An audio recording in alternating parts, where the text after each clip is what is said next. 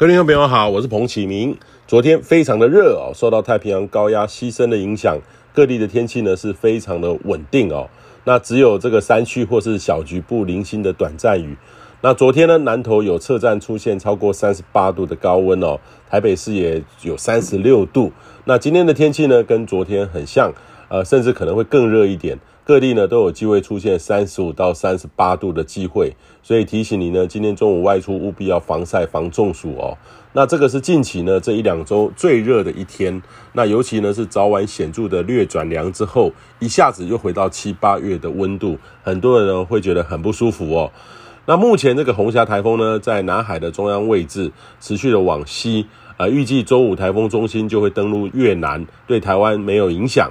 不过呢，很外围的云系仍然会影响南端的恒春半岛到台东附近哦，仍然有这种短阵阵雨的机会哈。昨天有了，今天可能还有一点机会。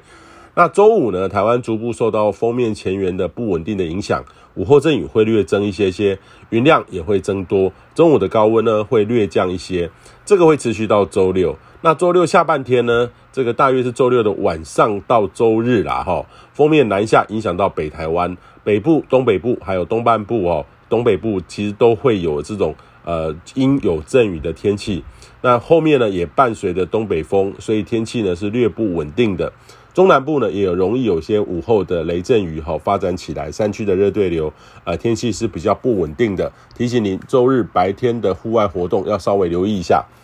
那下周一到三，由于封面呢这个移出，后面的东北风跟着报道，呃温度呢也略下滑。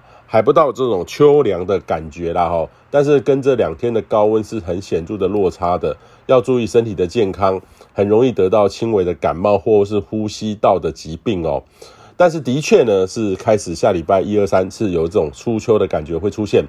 那下周二呢，也是二十四节气中的秋分啦哈，这个是天文文上很重要的这个节气。